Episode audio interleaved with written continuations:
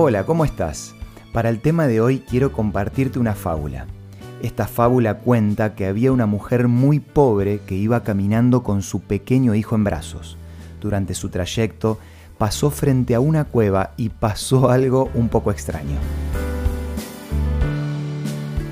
Esto es Una luz en el camino, para cultivar la fe, la esperanza y el amor, con el licenciado Santiago Paván. Cuando esta mujer pasó frente a la cueva, escuchó una voz misteriosa que venía desde adentro que le dijo, Podés entrar y tomar todo lo que quieras, pero no te olvides de lo esencial, porque al salir la puerta se cerrará para siempre. Al escuchar esto, la mujer decidió entrar. Al internarse en la cueva encontró tesoros de mucha belleza y valor. Estaba tan encantada con todo lo que veía que puso su bebé sobre una piedra para mirar mejor el tesoro.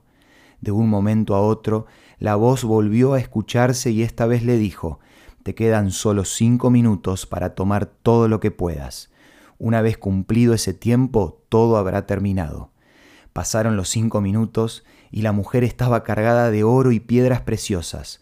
Corrió de inmediato para salir de la cueva y la puerta se cerró tras ella.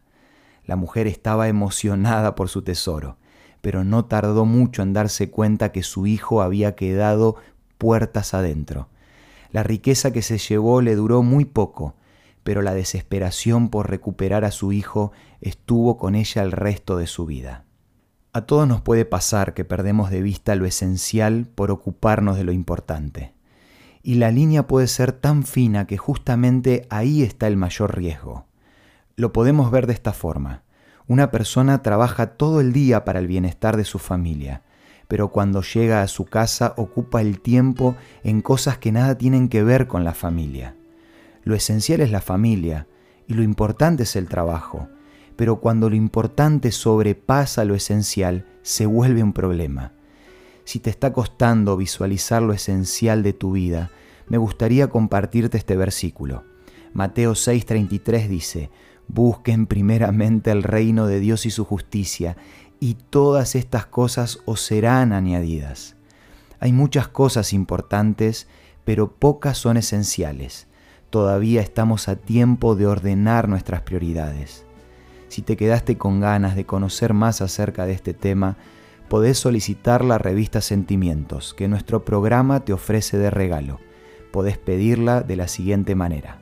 Envíanos un WhatsApp al 1162 26 1229 o búscanos en Facebook como Una Luz en el Camino. Cada tema de la revista Sentimientos te va a ayudar a poner las prioridades en orden y de esa manera aprender a vivir un día a la vez. Esto fue Una luz en el camino. Te esperamos el lunes para un nuevo encuentro, cuando volveremos a decir... Permitamos que a lo largo de las horas de cada día Dios sea una luz en nuestro camino.